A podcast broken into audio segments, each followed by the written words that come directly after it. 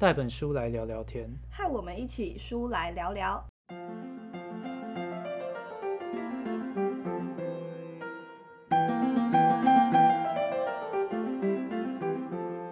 你正在收听的是《书来聊聊》EP One，我是 P 我是 Jackie，啊，终于成功上了第一集，然对后然后要开始录第二集。然后然后又做了一个这个大翻修啊，大翻修我们的，呃录音室花了一点时间整理了一下，呃，应该说录录音衣音柜，对，对，现在现在其实在一个衣柜里面录音，没错没错。哦，如果想要看衣柜的真面目的话，可以去呃追踪一下我们的 IG，呃，对。有，可是我也不知道这个会维持多久，嗯，万一万一等一下录出来还是一堆噪音，就白做工。哎、你刚刚讲万一，我很紧张，我以为你要讲什么，万一等一下录到一半，它就突然垮掉之类的。我想说，不要吧，不要有这种万一吧。突然啪一声，然后然后 EP one 就是那个终点，最终对最终集这样，对、啊，东西就坏掉。对，我就还要还要再去重买东西。对啊，不过因为上一次垃圾车实在太明显，然后对啊，然后我们还是去标，然后会有一些车声啦。录的时候就是很感谢不介意，然后还听完的大家，然后欢迎上 IG 啊，或者是在 First Story 的呃留言处多多给我们回馈。哦，你这已经已经有那种工商的模样了，就已经已经有那种喜欢的话，按赞、订阅、加分享，直接进入工商模式。好，那我们还是要进入主题。今天呃选了两本书是跟自人和自然的关系有关的，因为我刚好就是前阵子看了一本书，然后还有前阵子的一些议题。不过介于上一次我讲太多的话，我就是想让 Jacky 先来介绍他讲的你要呃带来的书。先让我让我先讲嘛。没错，好啊，就是因为我我这次就选选了一本算是跟这种环保议题，就在环保议题里面算是蛮经典的一本书。嗯，然后它是这个《极尽的春天》，那应该很多人都听过，就是它它嗯我也有看过对对对对但说真的，我已经快要忘光了，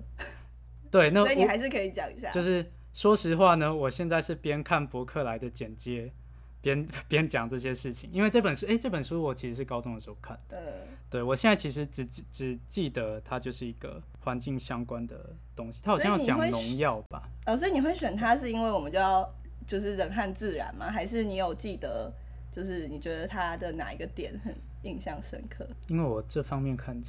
就比较少，但他很经典啊。它很他很经典，然后我记得他是在讲那个 DTT 哦，还是 DDT 的那个、嗯。那个那个农药造成的呃除，草剂，对对对对对，除草剂，所以造成虫都不叫，就是寂静的春天。对啊，但其实我我应该也是蛮，你说你是高中的时候看的，我是哦，我那时候因为我升高中的时候，嗯。就是就我考上之后，他们学校有寄一些推荐书单嘛，然后就说，哎、哦那个升高中前建议看一下，前面里面有有这本书，呃，你就选一本你感兴趣的来看。那、我选好几本，哦，好认真。然后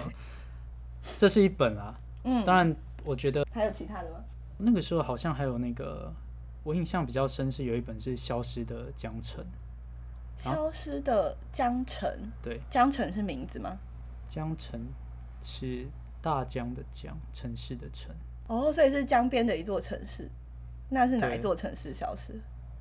那是某一个中国的某一个城市吧。作者是一个外国人，然后他那时候去中国教书，可能是因为一些某一些计划，他到一些比较偏乡的地方做教育，然后他在写那边的故事。哎、你们学校开的书单很酷哎，不知道 对他有啊，开那个什么《费正清论中国》吧，那时候，但那本我没有，那本有点硬，呃，我没有看我看了序而已，但你也是乖乖看，会不会开学之后就发现其实其他人其他人根本没有什么在看书？我就觉对啊得哇，就是我这么辛苦的看，呃，会看的就是会看了对。但我觉得也也不错，这些书嗯，其实其实这种东西，你身为一个国高中生，我觉得你就有能力去阅读这些，它并不是一个很深奥的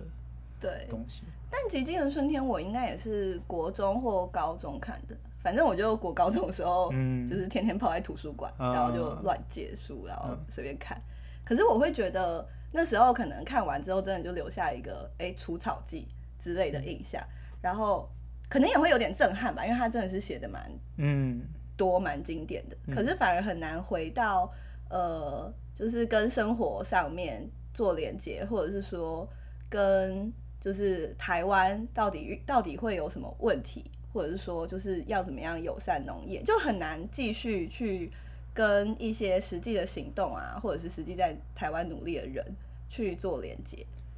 我觉得是说，因为因为他提到的这个问题，可能对我们来说稍微比较比较遥远一点。嗯，对，我其实那时候还有读过一本，是可能比较没有那么有名，有一本在讲噪音问题，它是哦一平方英寸的宁静吧。我好像有听过哎、对可是没有，我没有，我没有看过这本。诶，我我不确定这样有没有记错，但反正他他那个作者好像曾经遭遇过一些，然后就是丧失听力，那后来怎样怎样又又又收回来。嗯，我觉得其实我们很适合讲这个，因为我们周围噪音蛮多的。没有啦，戴上监听耳机，那个世界都被放大。嗯，对啊，我我其实觉得，哎、那个可能就离我比较近，因为我那时候看完之后，哦哎、，上课的途中啊，干嘛，你就会开始听到外面室外的噪音，呃，那被提醒有对对意识对之后，这对我们离我们是比较近的一件事。嗯，那极静的春天，可能毕竟除草季对我们来说，应该我们没有经历过对，那些，没有，因为我们是都市小孩，然后一一开始的时候。也从小也没听到什么虫在叫 这样子，本来就很激进，然后本来就搞不清楚春夏秋冬。嗯但我觉得有那个比较相对，然后看书有意识，真的都会就是让你比较能够去感知周围的环境。嗯像我去意识到台湾的春夏秋冬，也是出国的时候，我我出国呃的时候有去有去上英文课嘛，然后那时候嗯我的老师是一个英国人，然后但是他有他之前去哥伦比亚念大学，哥伦比亚在它纬度在哪个地方？是个很好问题，应该是热带吗？糟糕，等下其实不是热带，我就把这段剪掉。简你要怎么对立马马上开始查？对，我就查完之后，然后我就应该是的后面我就接下那个到底是什么带。啊反正他那时候的重点是他是个英国人嘛，他说他去哥伦比亚的时候，一开始觉得很有趣，然后后来就觉得很无聊，因为他就觉得那个地方四季都一样，根本就没有四季的变化。嗯因为他在英国牛津、伦敦那边是比较温带，然后其嗯实四季就差蛮多的。很明显。对，然后我就觉得台湾像像台北的话，就是呃可能没有到英国那么明显，但是他提到这个时候，我才讲说我也认得出来台湾的四季，只是之前一直生活的时候会没有感觉，对啊，就会感受到那个呃气温啊、雨下雨啊，然后嗯可能就是白天的长短之类的，嗯，然后就觉得那个是是你生活的环境，但是没有被提醒的时候，其实不会注意到。所以你要讲的是，可能你过去在，譬如说透过阅读，或是譬如说透过你跟你老师的交流，让你意识到会特别去注意你周遭的环境。对，我原本想讲的是说，就是我读了这本书，虽然我当下没感觉，嗯，因为因为毕竟我这样，但是当我日后接触到，譬如说、呃、南风在讲那个哦。六景，对我来说，当我开始接触到这些，你那时候是看到报道吗？还是？他他在那个他在清大好像有办过一个展，然后我有去哦。看过。对我来说，诶，我前面读过的内容，也许我可能记记已经，会只有很依稀的记忆对，但是我就会连接在一起。那嗯。有些人会觉得可能不相信这种事情，嗯。但是当你开始接，当你有提前接触，你就会比较、比较能够有去概念，对。然后有办法去连接，一切都发生在你的潜意识里面。因为我觉得有时候意识就真的很神奇。嗯，我们可以开始挖坑，哎、接下来来一集来讲意识 这样子。好你说潜意识你要讲意识与潜意识。讲那个伪科学的，呃，嗯，像除草剂，我那时候也是看没感觉嘛，但我可能没有到很快就把它连接，我后来就有点把它忘记了。嗯但是你提到这本书的时候，然后我就想到说，其实我现在就是还还在努力了解，说台湾可能到底是谁在做有机农业啊，或者是说我们为什么要做，然后、呃，可能作为消费者还可以怎么样子去支持？对啊，对啊，因为你现在我我感觉你现在算是蛮关心这一块，嗯。而，且你现在本身也是吃素嘛，就是有我就觉得你好像特别有在研究食品。哦，我觉得吃素是嗯，因为我一开始吃素其实是，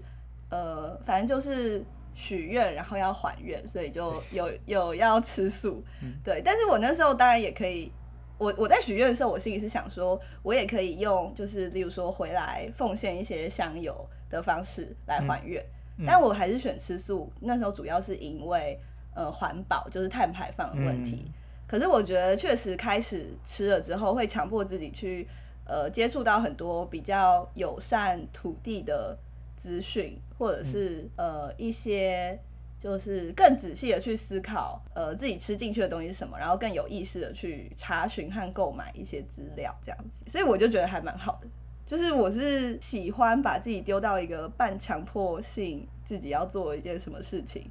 然后哦才慢慢动起来 的这种情境里面。你说的半就是有点像是强迫自己学习成长，对啊，对啊，对啊，就是所以你觉得吃素吃素对你来说就是这样子的一个，嗯，毕竟吃素那么麻烦，然后肉又那么好吃，呃，对，而且肉真的很方便，是说可以很简单的调味，甚至不调味它还是会有鲜。但是其实我素食到现在还自己做不好，或者是说在外面吃的时候可能会比较在意的，就是它要下很重的调味料，然后去模拟一些哦，就是鲜味，对，然后或者是说它要利用很多的脂肪，就是油去制造口感。嗯我觉得那就真的蛮难的。嗯就其实我不觉得吃肉的人不好，或者是残忍。应该说，我觉得如果是去打猎啊，会不会扯太远？打猎，如果是去打猎啊，或者是说你其实很清楚的意识到你吃的食物到底背后是怎么样子的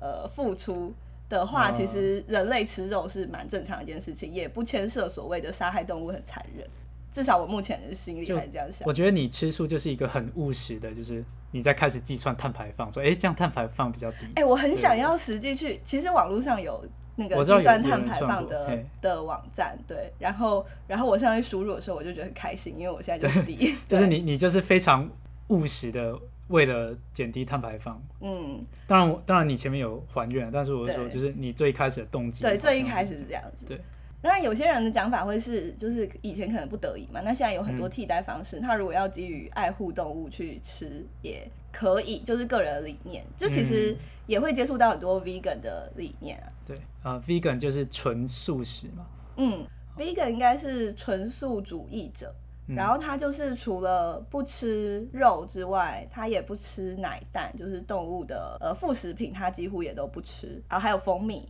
然后不只是在吃蜂方面蜜也不吃，对，蜂蜜也算是动物的，衍生物，嗯，他都。对。然后他日常生活中也会可能不去看就是动物园啊，然后哦动物表演，然后他也不会去参与呃奴役动物的东西，当然也不使用皮革制品。呃，就是如果说一个化妆品或药品有动物实验，他可能尽量不用。其实是还蛮有理念，但又蛮辛苦的，因为你就是啊、嗯要去查很多的资料。你想听到我的书了吗？回来对对对哦，还是你有刚拉回来是回就是到你你现在身上这本啊，这是你你刚才说是最近才读的，对不对？对我最近刚好一个读书会在读这本书，嗯。书名叫做《台湾山林百年记》，然后我看了蛮有感，想要分享的，就是其实它不太，哎、就是因为其实它是台湾的山林对台湾的山林，然后他在讲的是比较呃很多跟历史有关的部分，所以这个跟譬如说我们第一本讲《极静的春天》，我们刚我们刚有说，哎、好像离我们太远，嗯但这本就其实就相当的近。对，这本就很近，但是我觉得最震惊的就是它很近，但是你根本就不会知道，嗯，这就很像，嗯，现在其实很多人很喜欢去爬山，然后我今天我今天早上才在看，就是 YouTube，然后在介绍可能去司马库斯啊，哦，司马库斯，对，或者是去走，现在很多啊，去露营啊，嗯然后去山上爬爬百越都很多，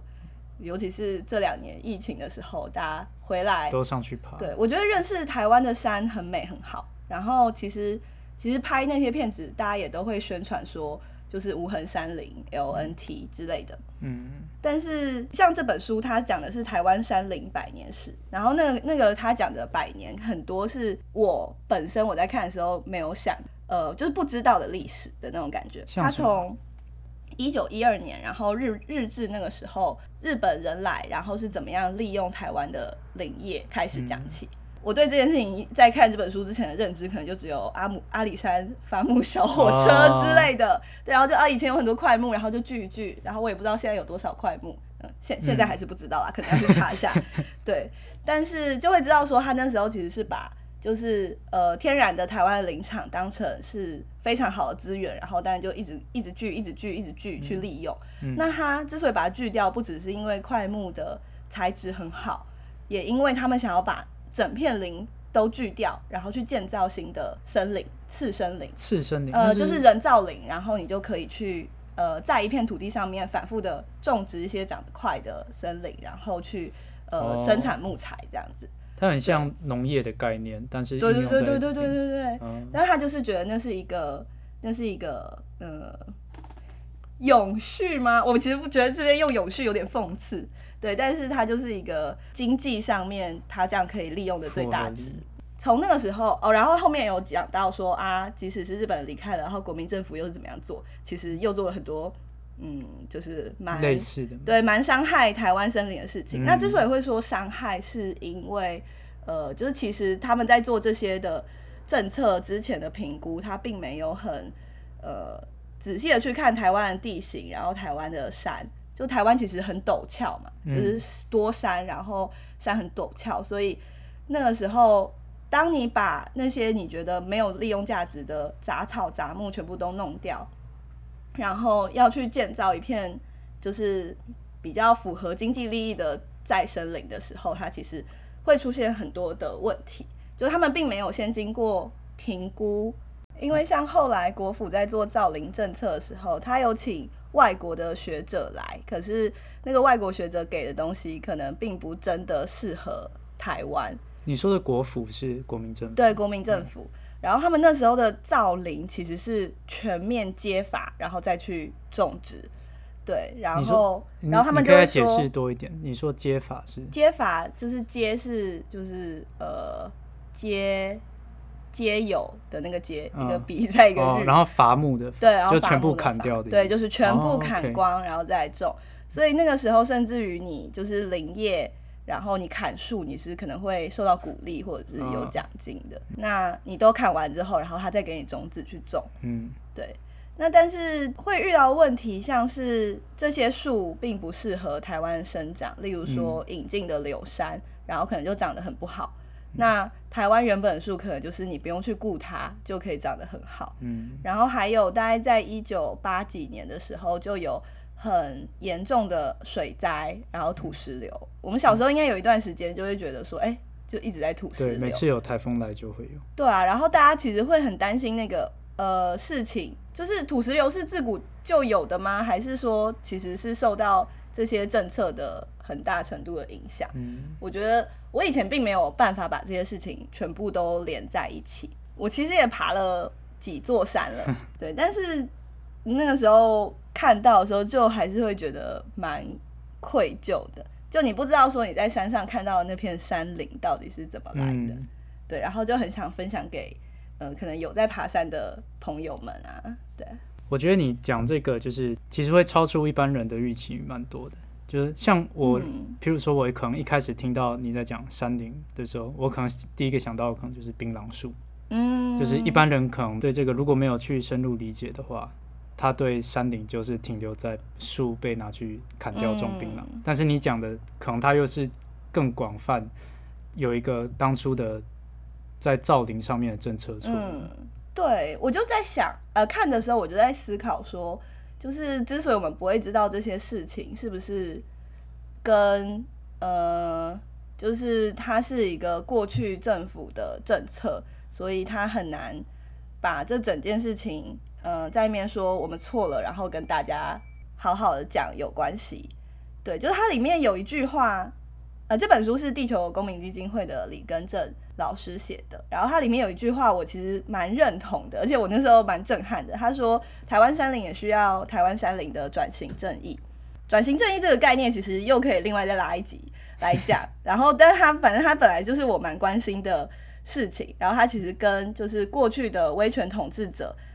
呃的遗绪，你要怎么去处理有关系。那当然，他常常会遇到困难，就是因为这些威权的统治者，可能相关的利利益相关人都还在政府里面，或是都还握有高嗯握有很高的权力，所以其实你很难的去呃找出谁是加害的，或者是去清点他们到底要负多少责任。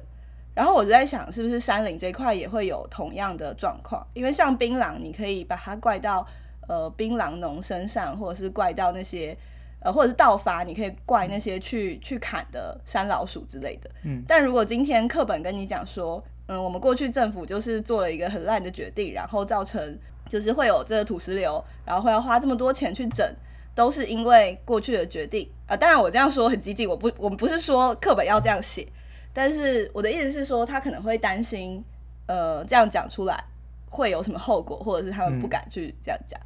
但其实我是觉得蛮难过，这个历史没有被大家认识到。不过我觉得这边还有一个点，其实就是说，可能台湾普遍对于、对于这种山林，它其实本来就没有那么重视。嗯哼，就包括现在其实政府也有在做，比如说你说的转型正义，嗯然后诶、以课本来讲，它的确有开始慢慢的去提到，重新的诠释过过往的历史，嗯但是我会觉得现在的山林这这件事情，它是一个在乎的人比较少的的一件事，因为但因为现在很很夯啊，就是爬山这件事情很夯，然后我就会觉得，哎、有点可惜，就是没有没有去创造出这个过程中的连接，有点可惜。但我也还不知道怎么样可以创作创创造出来。你今天其实挑这本书，就有点想要那个没错，就向大家推广这件事情。呃，就是分享一下，其实它里面还蛮好读的，而且它它后面讲了很多环保运动啊，就是有有一些其他国家的例子，或者是台湾的例子，是可以同时拥有林业，但是同时又兼顾永续的，就也试着去提出。然后我觉得其实呃作者在写的时候，他并没有要去控诉谁。就我刚刚讲的，好像还说，哎、我们要找出加害者什么的，但是他其实里面，其实在这方面是非常的没有特别去琢磨的。他真的就是想说，我们可不可以一起找到一个永续更好的台湾森林的解放？所以我就觉得蛮适合推荐给对呃爬山啊，然后对森林有兴趣的大家。嗯，对，那你你的意思是，可能你刚才讲那些比较像是自己有感而发，嗯，是，就在这在这本书里面，可能作者提到台湾的山林需要自己的转型正义，他可能没有那么多的琢磨。你的意思是这样子？对，就是我是看到“转型正义”这四个字，就会呃自然会有一些感觉。当然，他前面是写一些历史，就是上发生了什么事情啊，这样子，就是历史的部分，我本来也是蛮爱的。就是我觉得，就是人要知道自己从哪里来嘛，然后要知道这片土地上发生的事情。可是我那时候就觉得啊，我其实漏掉了好大一段。就它并不是像你刚刚说的六亲那种，就可能我们知道，只是我们没有那么嗯熟悉，或者是我们没有那么关注而已。我是觉得天哪，我就是去爬山，然后我根本就不知道台湾的山过去这些政策怎么样被怎么样影响，然后台湾嗯怎么样被影响。嗯呃，这本书大概就是这样啦。本来那个时候上一次录音就有想说要不要讲一下这本书，然后嗯那个时候刚好，诶、正在做就是环团正在做保交的议题，然后还想说，哎、我们可以搭一下风向这样子。嗯，结果因为没有来不及录完，所以就过了一个月了。对，那现在联署已经都结束了。那你现在还有什么想分享？你现在在讲，可能都是变成人家就觉得马后你放马炮后炮。哦，哎、我想先听你讲。我没有研，我我其实没有特别去研。那你是什么时候听到早教这个议题的？我我就是看新闻标题，哦，那什么时候开始有新闻？什么时候开始有？一个月前吗？一个月前吗？我不知道。哎、一个月。你这样子但问我知道了，就是你会觉得很近的时候，对对对对对嗯，就是他突然开始有新闻。我那时候蛮早就知道早教，因为就是在推广早教的。呃，有一些那个读书会里面的朋友嗯这样子，就是诶应该说在推广早教联署的，他们很早很早就开始做，就是嗯。过年前，然后甚至去年的时候，因为其实联署这件事情，公投公投是蛮长的一段时间嘛，嗯。然后我那时候，但我也一直没有去了解。然后我的话就是没有很了解，我就不知道要怎么样对一个议题下评断这样子，嗯。所以我就呃想说啊，再来看看，然后如果看了之后，然后再来分享给大家。所以你后来有做研究吗？诶、有，我后来就是大概在二三月二月底，就是它快结束，联署快结束。其实他们那时候一开始是蛮告急的，就是会说，哎、时间都过一半啦，然后呃，联署的人就是还不到五分之一、十分之一，嗯，对，然后就觉得好像很难达成目标。但后来就出现了转机，就是国民党开始加入，然后呃用政党的力量来推行下去之后，呃很多人是看都不看就签了这样子，嗯所以那个份数也冲得很快。那我那时候就有点尴尬，因为我本来已经开始准备要研究，然后想要跟大家分享，然后结果呃那一阵子忙完的时候，然后上网一看，就是刚好国民党好几个立委可能有跳出来支支援发声，嗯然后大家就开始在网络上吵爆。它瞬间上升到一个政党的层次。对对对，然后它的当然它的能见度就变很高。我我在想说，你说看到媒体，可能也大概是那一阵子才会比较，不然前面就没什么再报，或者再报你可能就哦对，嗯然后也不会真的留下深刻印象，因为它没有密集出现嘛。嗯但那时候我就也蛮焦虑的，因为其实这一件事情的双方对我来讲，呃，就是可能都会是我一些比较亲近的朋友，或者是同温层，然后在双 在两边的立场在吵架这样子。对，就是一方面是可能很支持呃海洋，很支持环保的，然后另外一方面可能是呃比较支支持现在政府的政策，因为他们觉得三阶天然气厂是必须要改的。我觉得有不同的意见去讨论也没什么问题，但是讨论过程中会有很多让我觉得蛮不舒服的呃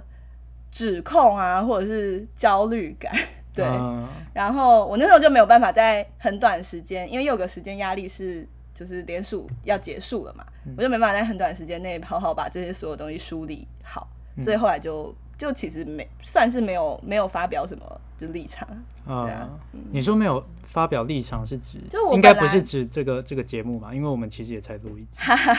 哦，对你是说在个人的对，就是在个人脸书上面，嗯本来有想说可能要帮大家整理一下资料啊，然后通常我整理资料也不会说自己是完全客观，所以我最后一定会给一个呃，我觉得这件事情对我来讲是怎么样子的。嗯，对但那时候我还蛮没办法做这件事情的。我比较能够认同的就是说，呃，其实我们需要更多的资料，我们需要更多的关注度在这些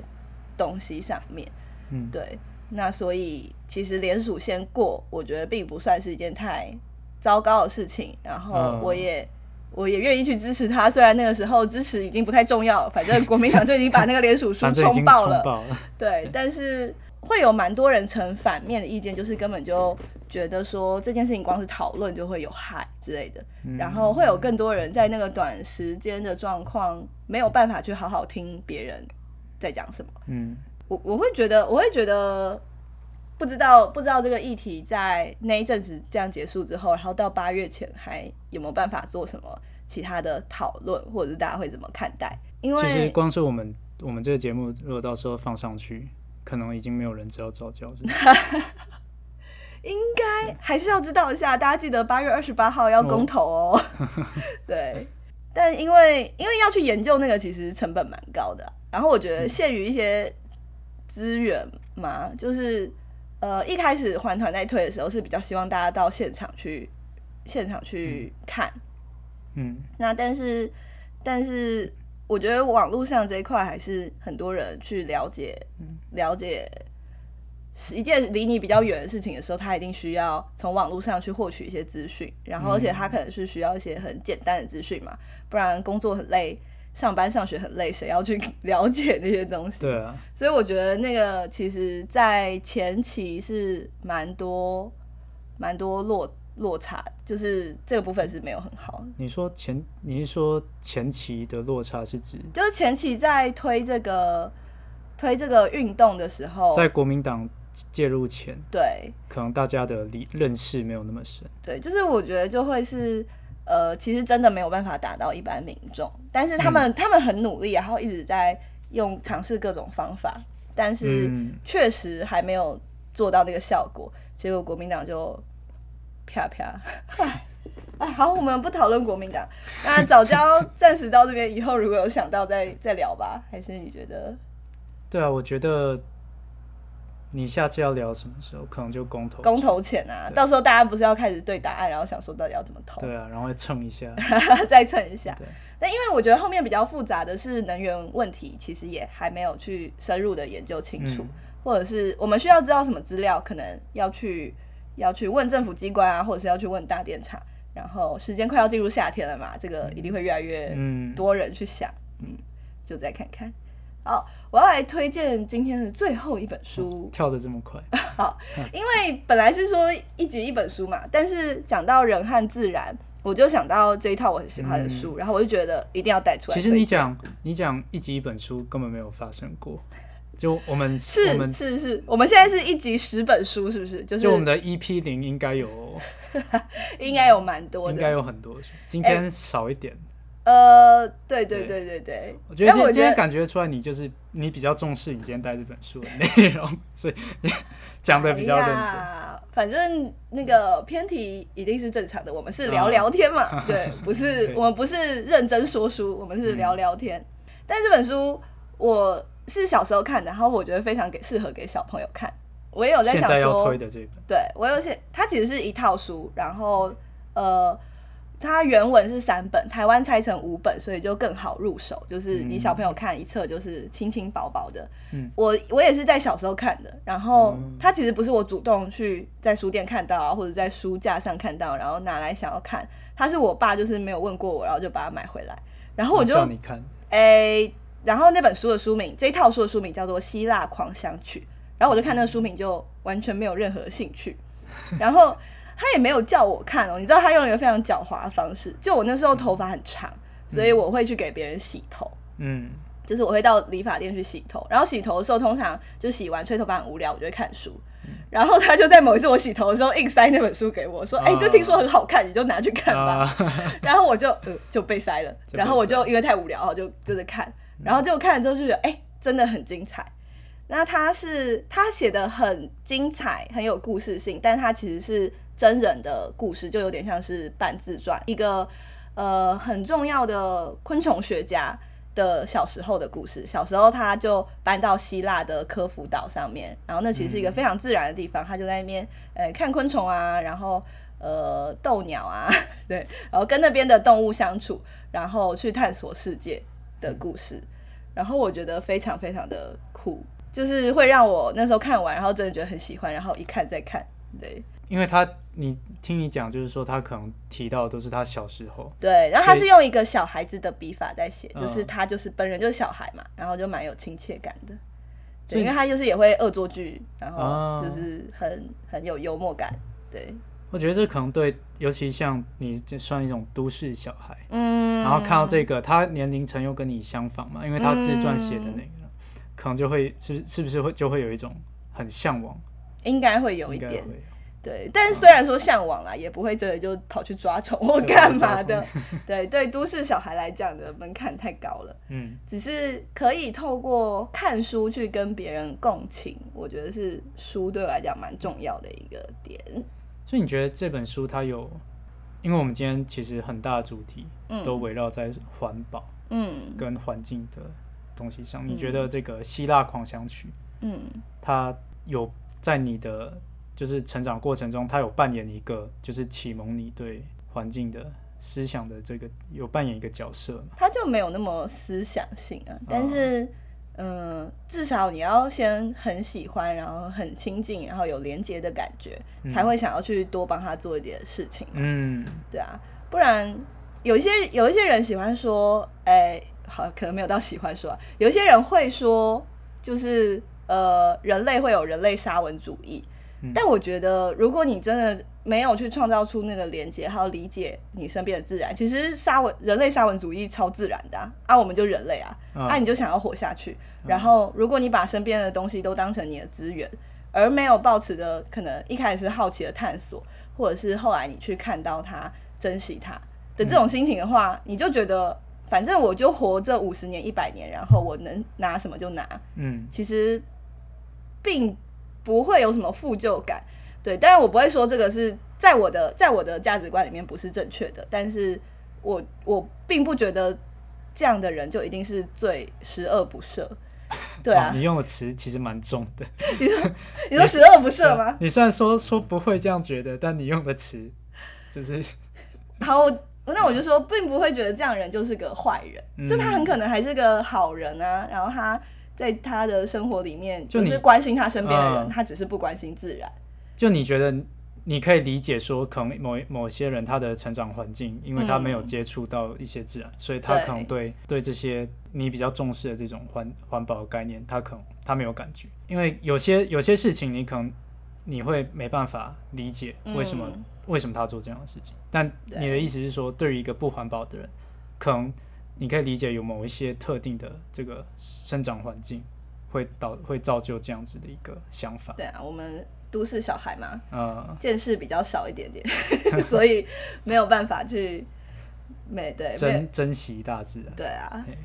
好，今天聊到这边应该也差不多了。今天感觉有那个稍微沉重一点。讲比较认真的话题，要去做什么事情，我觉得都是自己的选择，然后必须要很仔细的去思考，跟就不要是一个被强迫的状态下，就啊，你必须要去做什么事情，你必须要很环保，然后才很环保。所以对啊，就是先去要可能要通盘的理解之后，你会做出比较，我也不能说正确的选择，但你会比较知道你做的选择背后到底造成什么影响。好。我要把我们自己下一个结尾 slogan 没有啦，就是就是希望大家快乐，但是有意识的活在地球上面。好，大家拜拜，拜拜。